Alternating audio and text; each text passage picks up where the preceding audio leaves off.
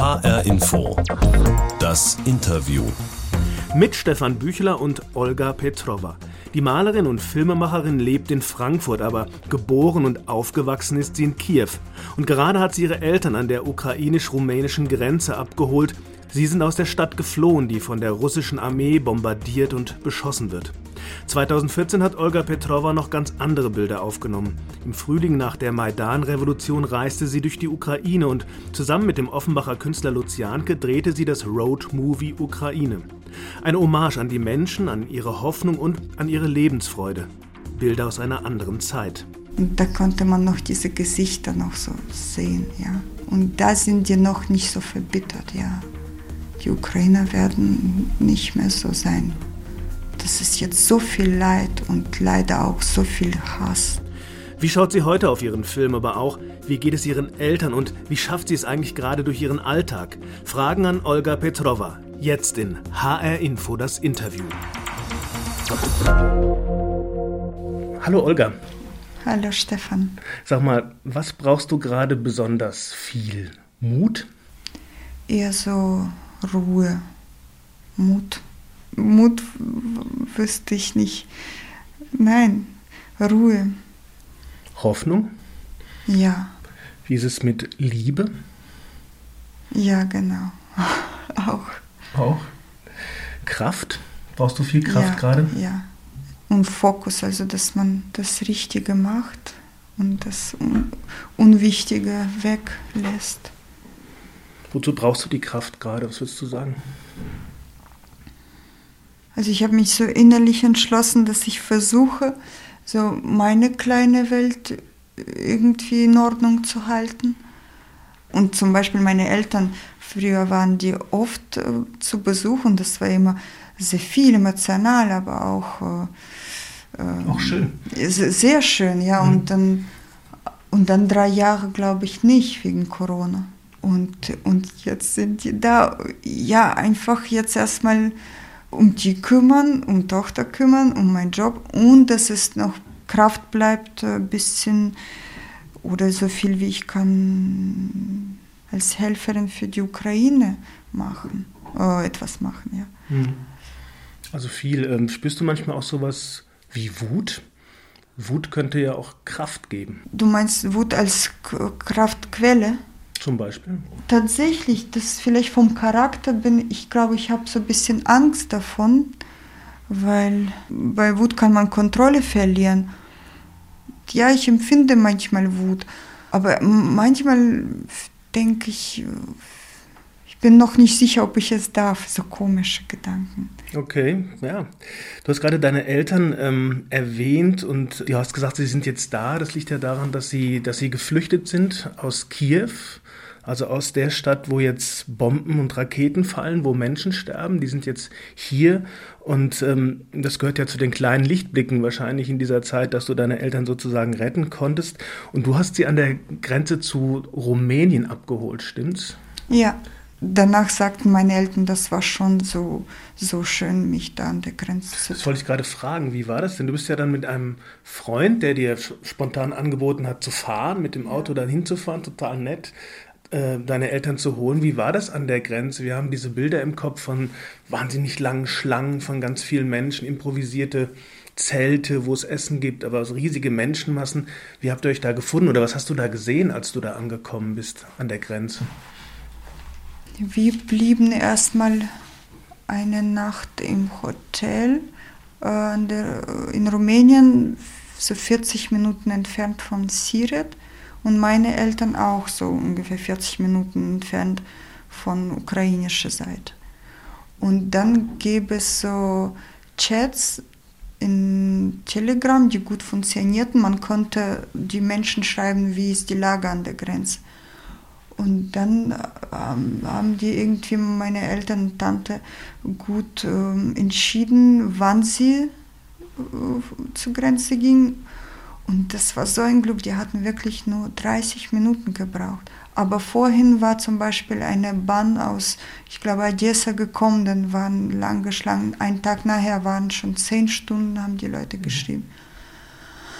Also ganz sicher konnten sie nicht sein. Und das war auch ein bisschen nicht sicher, wie sie zur ukrainischen Grenze kommen. Ist auch gefährlich, klar, so ähm, geht aber. Und dann äh, ein paar Stunden waren wir ganz ohne Kontakt, aber wir haben, ich habe gewartet, bis die schreiben, wir fahren los. Also eigentlich haben wir gewartet, bis die sehen, dass die Grenze relativ frei ist, weil meine Mama war noch krank.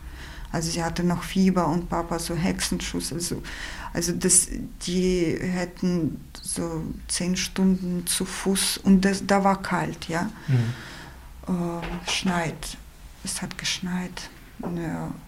Und die hatten auch kaum Sachen, warme Sachen irgendwie. Ja, und dann äh, haben die gesagt, wir fahren los. Wir haben ein Auto dort organisiert und, äh, und wir fuhren los. Und dann wusste ich auch nicht, wie es wird. Und dann kamen wir nach Siret und dann dürften wir fast, fast ganz an die, so an die Stelle, wo, wo da alles sein sollte. Und ich, äh, genau, und der hat geschrieben, wir sind da, die Schlange ist gar nicht so groß, vielleicht in einer Stunde sind wir durch. Und da hatte ich nur Angst, vielleicht dauert es bei uns länger und weiß nicht kompliziert. Man müsste wirklich irgendwie aus dem Bauch entscheiden, wie man vorgeht. Aber es war alles so wirklich reibungslos. Und dann hast du sie irgendwann gesehen? Sind sie da? Nein, wir kamen an, dann müssten wir schon ein bisschen laufen. Dann lief ich, dann habe ich Nachricht bekommen, wir sind durch, äh, wir sind da in, im Zelt, wo seid ihr? Und dann habe ich, äh, hab ich Nachricht gesagt, ich laufe zu euch hin. Und dann habe ich schon gesehen, ein bisschen abgesperrt, schon Autos, so Militär und, und eigentlich so ein bisschen wie ein Bazar, so wie ein, so, so, so, so, so ein Bazar. Lauter? Zelte, Stände. Zelte, aber gar nicht so, so viel los. Ist irgendwie noch übersichtlich. Okay. Und dann tatsächlich sehe ich, als ob mein Vater aber ich guckte so von Weitem, dass ich keine andere Person erkenne. Da war ich kurz unsicher und dann schrie ich Papa, Papa und, äh, und dann, das war tatsächlich rührend. Dann habe ich zum ersten Mal ge, geweint und dann kam er und dann hat sich herausgestellt, dass Papa konnte nicht im Zelt aushalten und sagte, ich gehe Ola suchen. Also der konnte auch uns vorbeilaufen, aber eigentlich war das so ein bisschen abgesperrt, so, so, so, ein, so wie Fahrradweg, sag ich mhm. mal, so kann man vorstellen. Und dann habt ihr euch gefunden, ja. Ja. Wie haben deine Eltern reagiert? Waren die dann erleichtert, glücklich? Ja, ja, dann war Papa sehr gerührt und dann, äh, dann war so durcheinander, ob er mit Julian schon ins Auto geht, weil wir waren zu viele, wir müssten mehrere Fahr Fahrten machen. Also Julian ist der, der Freund, der, ja. der dich gefahren hat, der das Auto gestellt hat, ja. ja. Mhm. Und dann laufen, dann sagt Papa, okay, ich begleite dich zum Zelt und dann läuft Mama entgegen, weil sie ist dann äh, Papa suchen gegangen. Also die waren auch so ein bisschen emotional. Aber ja, ich weiß nicht was. Ich, ich fragte dann auch, und falls ihr mich nicht gefunden hätten, wie sonst, also dann hätten wir telefoniert. War das Ganze da sehr chaotisch oder war das eher geordnet? Da waren mehrere Zelte. Erstmal habe ich äh, unseren wieder nicht gefunden. So blauer Zelt, äh, drin warm, aber laut wegen Aufwärmegerät sowie so Liegen gestellt. Da saßen Kinder, Frauen meistens, Kinder, Frauen mit Babys auch. Und die waren ziemlich cool, locker. Locker, ja. Und die ganze Zeit kamen äh, Leute rein, äh, rumänische. Also ich war gerührt, ja. Äh, wer fährt nach Frankfurt? Wer fährt nach Deutschland? Wer fährt nach Bukarest? Äh, Essen, warme Jacken, Trinken, Kaffee man konnte rausgehen, also alles holen. Dann kamen Leute und, und brachten Fernseher ins Zelt. Und wir haben, wozu? Und dann haben die so Zeichentrickfilms für Kinder. Ach, für die Kinder. Ich hatte Süßigkeiten dabei, einfach so. Und dann habe ich, wollte ich Kindern verteilen, die wollten nicht mal. Die waren einfach erschöpft. Mhm. Und eigentlich, die Leute waren sehr ruhig und so mit so Hingabe. Also eine große Hilfsbereitschaft dort an der Grenze von den Rumänen auch ja. dort, die es organisiert haben. Als ihr dann zurückgefahren seid, wusstest du da schon, wo deine Eltern unterkommen werden oder war das noch ungewiss zu dem Zeitpunkt? Also erstmal dachte ich zu mir, obwohl meine Wohnung klein ist, aber ich dachte, kommen wir klar. Und dann bekam ich, äh, als der Krieg losgegangen war, am ersten Tag habe ich sofort von ein paar Freunden äh, bekommen, Olga, wenn was ist, äh, weiß Bescheid, wir haben da Haus oder wir haben da Farm oder sowas. Und, aber es ist eher so nicht in Frankfurt, in Berlin zum Beispiel. Und dann, ziemlich bald, habe ich eine Nachricht von meiner Tochter Musiklehrer, bekommen, dass es gebe ein, ich wusste erstmal nicht wozu, weil ich dachte wirklich, es ist jetzt auch nur für paar, für Woche, also als ob die Urlaub machen, da können die wirklich bei mir. Da habe ich es auch nicht so realisiert. Äh, und dann sagte er, es gebe so Apartments und die für Musiker und Opernsänger Investment. Äh, und Hier in Frankfurt? Ja, und die, die Vermieterin äh, hat sich bereit, hat Bescheid gesagt, wenn Romis Musiklehrer äh, jemand wüsste, wem sie helfen konnte, würde sie gerne äh, so zur Verfügung stellen. Dann habe ich zugesagt. Das heißt, deine Eltern können jetzt da in so einem Apartment leben, ja? ja? Eigentlich ganz, ganz nett. Sehr nett, ja. ja. Also das heißt, du spürst hier auch viel Hilfsbereitschaft ja, gerade ja. von den Menschen, die du kennst, von den Menschen, die dich umgeben. Wie geht es deinen Eltern? Sind die jetzt ähm, darauf eingestellt, länger hier zu bleiben oder wollen die eigentlich am liebsten morgen wieder zurück? Wie ist das gerade bei denen? Die würden sehr gerne zurück, aber es geht nicht. Der Papa überlegt sogar, eigentlich sagt er jetzt, ich habe keine Angst von Bomben, aber, aber was soll man da tun? Da, ist, da geht auch das Essen aus, ja, zum Beispiel. Also es ist so, ich glaube, es kann man gar nicht so, kann, man kann von außen nicht verstehen. Nicht mal ich kann verstehen. Aber die fühlen sich wohl, aber manchmal sind sie so überglücklich, weil die hier sind und alles so lieb ist, aber dann Angst. Angst und Verzweiflung, ich glaube, die haben so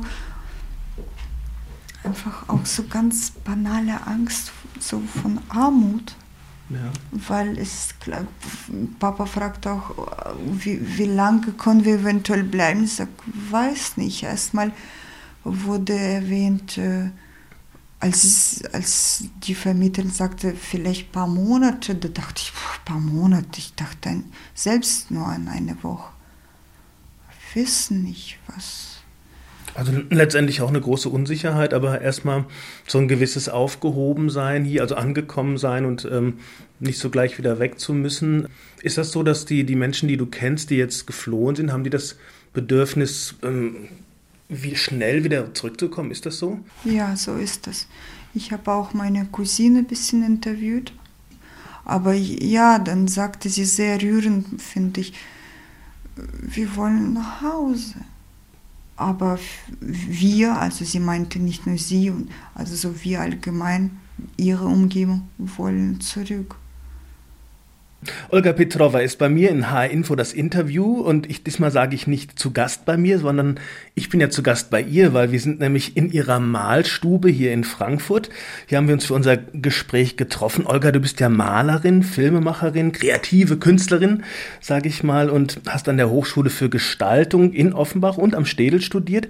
Aber das, wo wir hier gerade sitzen, diese kleine Zwei-Zimmer-Wohnung hier mitten in Frankfurt, ist ja nicht dein Atelier, ähm, glaube ich, trotzdem stehen hier Farben rum, es hängen Bilder an der Wand, es gibt Tische, äh, auf denen ja, gearbeitet werden kann. Ich sehe auch eine, eine Staffelage da vorne äh, stehen.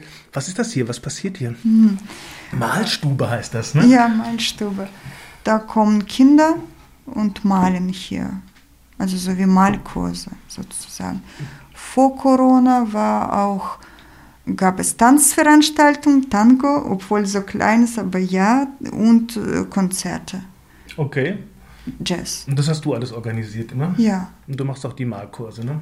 Ja, und eigentlich war das wie mein Atelier gedacht. Ist ja nicht so optimal für Atelier, aber ich dachte, die Lage, also irgendwie ja, trotzdem kann man auch große Leinwände bemalen.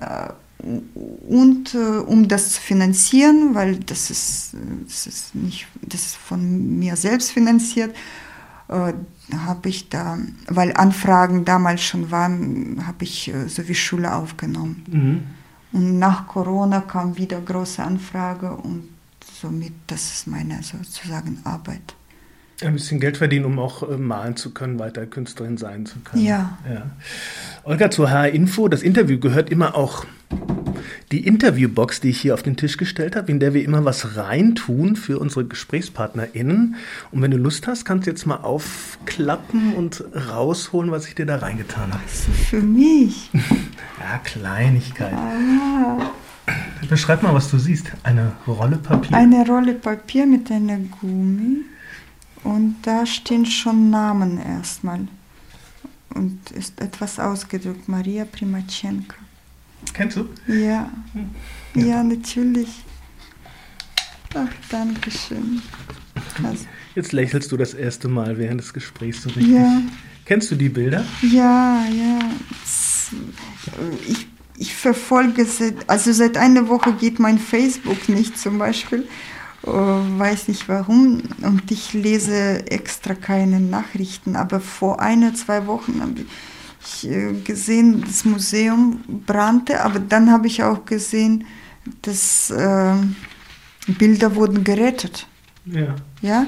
Viele wurden gerettet, das habe ich auch mitbekommen. Ja. Also Maria Primachenko ist in der Ukraine eine, eine berühmte Malerin, eigentlich glaube ich eine Bäuerin, glaube ich, und die macht so, man sagt naive Sachen. Ich finde die aber besonders schön, das, was du gerade da in der Hand hast die tanzenden Vögel, das ist, äh, sind so schöne intensive Farben, gelb, blau, orange. Und das, was du jetzt in der Hand hältst, das heißt, glaube ich, ähm, die Bedrohung des Krieges sogar, glaube ich. Ja, das ist stark. Welches von den Bildern würdest du aufhängen? Das da. Die Bedrohung des Krieges? Ja. Da ist so eine Art Monster mit vielen Beinen drauf, mit Flügeln und, und äh, spitzen Zähnen. Warum würdest du das nehmen gerade? Es ist wirklich so spontan. Ja, und das ist schon, ja, wie du vorhin sagtest, es ist Wut, es ist Angst, es ist, was weiß ich, passt. Passt gerade, okay. Olga, wir haben es ja gerade schon mal gesagt, du bist nicht nur Malerin, du hast auch schon Animationsfilme gemacht, da kenne ich mindestens einen, und eben diesen einen dokumentarischen Film, Road Movie Ukraine heißt er, und der ist äh, entstanden ja direkt nach den Geschehnissen auf dem Maidan damals, äh, zwar im Frühling 2014 bist du zusammen mit Lutz Janke 17 Tage lang durch die Ukraine gereist und ihr habt Menschen getroffen und habt sie erzählen lassen, ihr habt, habt diese Bilder eingefangen. Und jetzt am Wochenende wird der Film wieder gezeigt im Hafen 2 in Offenbach und ich sag mal, euer Film ist ja so eine Art Hommage an die Menschen in der Ukraine, weil, weil ihr sie so zeigt, weil ihr ihnen so viel Raum gebt und äh, weil ihr sie reden lasst. Ne?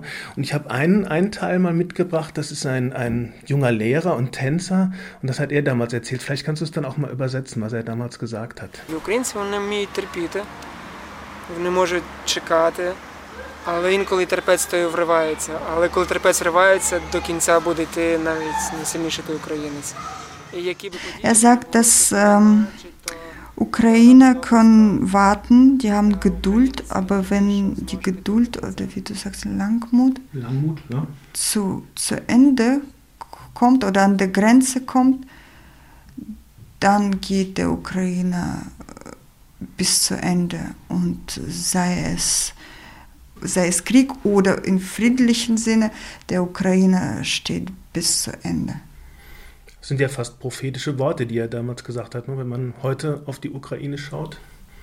Ja, mhm. das, das, das, ist das, ja.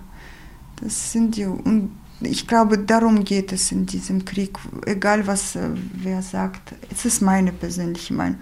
Geopolitik, äh, NATO, ich glaube, es geht wirklich darum, um diese Identität zu beweisen. Und, und derjenige will es vernichten. Er will sagen, euch gab es nie, wir haben euch erschaffen. Also Putin. Putin. Hm. Und wir befreien euch von euch. Es ist so absurd, das kann man, ich kann es nicht nachvollziehen. Aber es geht darum, nein, es gibt uns. Es gibt. Und wenn man Wladimir gerade gehört hat, würde ich auch sagen, die Ukraine sind auch stark und, Ja, und bleiben das, was sie und sind. stolz. Mhm. Euer Film ist inzwischen ja, wenn man so will, ein Dokument aus einer anderen Welt geworden. ne? Es war damals dieser Frühling, da sind Menschen zu sehen, die tanzen, die Musik machen, die kochen, die grillen, die auch jede Menge Spaß haben am Leben, viel nachdenken, nachdenklich erzählen, aber eben auch, die Bilder sind warm größtenteils, da ist viel Licht in den Bildern, ich weiß, da ist viel Sonne und, und es wird irgendwie auch getanzt. Ähm, wie schaust du auf, auf diesen Film, wenn, wenn du weißt, was heute passiert ist? Wie, wie wirkt das auf dich selber damals? Ist das wie aus einer anderen Welt oder steckt in diesen Bildern auch Hoffnung? Wie siehst du das gerade? Ich habe seitdem, also ich habe je- jetzt seit dem Krieg den Film nicht angeschaut. Ich habe ein bisschen Angst davon. Ich, mm, ich würde sagen, mir ist eher traurig. Erstmal sehr traurig, weil, weil damals habe ich selbst noch, ich hatte selbst große Hoffnung. Der Krieg hat schon angefangen, ja, aber es Im war Osten gerade schon, Anfang, ja. gerade Anfang. Ein Jahr später war die, die Stimmung schon nicht mehr so wie im Film. Aber da haben wir die Leute, gerade die Menschen erwischt, die haben es noch äh, so wie Sieg äh, gefeiert. Befreiung. Wie Befreiung, ja. Also, dass sie das überstanden, Maidan hatten und Ziel erreicht hatten, aber waren schon ein bisschen demutigt, dass es Entmutigt. en- Oder? entmutigt, ja. Oder also enttäuscht. Oder, mm, die Gefahr haben die schon gespürt. Oder, oder, oder manche waren auch schon sehr, sehr kriegerisch eingestellt. Aber ich war noch so ein bisschen la la la, es kann noch so schön werden. Also ich, ich habe noch große Hoffnung, dass es äh, doch äh, zu Frieden kommt. Hattest du damals, ja. Ja. Ich weiß, ich habe auch noch in Erinnerung zwei junge Frauen, die auch von Hoffnung gesprochen haben damals, dass sie in einer anderen äh, Welt äh, und dass ihre Kinder vielleicht in einer anderen Welt groß werden können. War viel die Rede von Freiheit und man hat so ein bisschen das Gefühl gehabt, auch dass die Leute so beim, beim Kochen, beim Grillen, beim Tanzen das damals so ein bisschen gefeiert haben. Ne? Das war so, glaube ich, die Stimmung, vielleicht historisch ein einzigartiger Moment, wo ihr da unterwegs wart. Ne? Kann sein. Ja. Würdest du sagen, in dem Film steckt auch Hoffnung heute noch? Äh, auf was hoffen. Ich weiß nicht, wer gewinnt, ja, aber es ist, ich brauche keine Hoffnung, um zu wissen, dass Ukraine, also wir gewinnen sowieso, so, dass, wir bleiben Ukrainer auf jeden Fall und da braucht man keine, das ist Tatsache, es ist so. Hoffnung ist so ein bisschen, wenn, wenn du hoffst, ich kann hoffen, dass es irgendwie schneller geht, vorbeigeht. Ich kann hoffen, dass es mit weniger Verlust, aber Hoffnung ist fast fa- Ich würde sagen, ich glaube, es konnte tatsächlich jetzt nützlich sein, so ein bisschen auch so diese Mythos, äh, was verbreitet wird äh, über die Menschen der Ukraine jetzt gerade, das, die waren, die, die sind zu Hause, die, die fühlen sich wohl dort. Wir, Ukrainer brauchen keine Befreiung, die, das, man konnte sehen, das ist äh, echt. Äh, Das ist also nicht, nicht für uns die Hoffnung, sondern für. Es, die Ukraine wird niemals so sein wie, wie früher. Und da sind die noch nicht so verbittert, ja. Die Ukrainer werden nicht mehr so, so, so sein. Und da konnte man noch diese Gesichter noch so sehen, ja, diese Generation. Das ist jetzt so viel Leid und leider auch so viel Hass, das kann man nicht mehr. Die werden niemals verzeihen.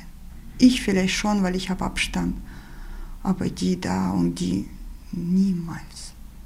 Also das, was ihr damals gefilmt hat, habt, gibt es nicht mehr. Ja, es geht schon nicht mehr um die Hoffnung. Es, es ist Mhm. Glaubst du denn, dass du nochmal durch, durch deine alte Heimat reisen kannst und nochmal solche Bilder machen könntest? jetzt Irgendwann? habe ich tatsächlich im Kopf. Weiß nicht, ob es nötig ist.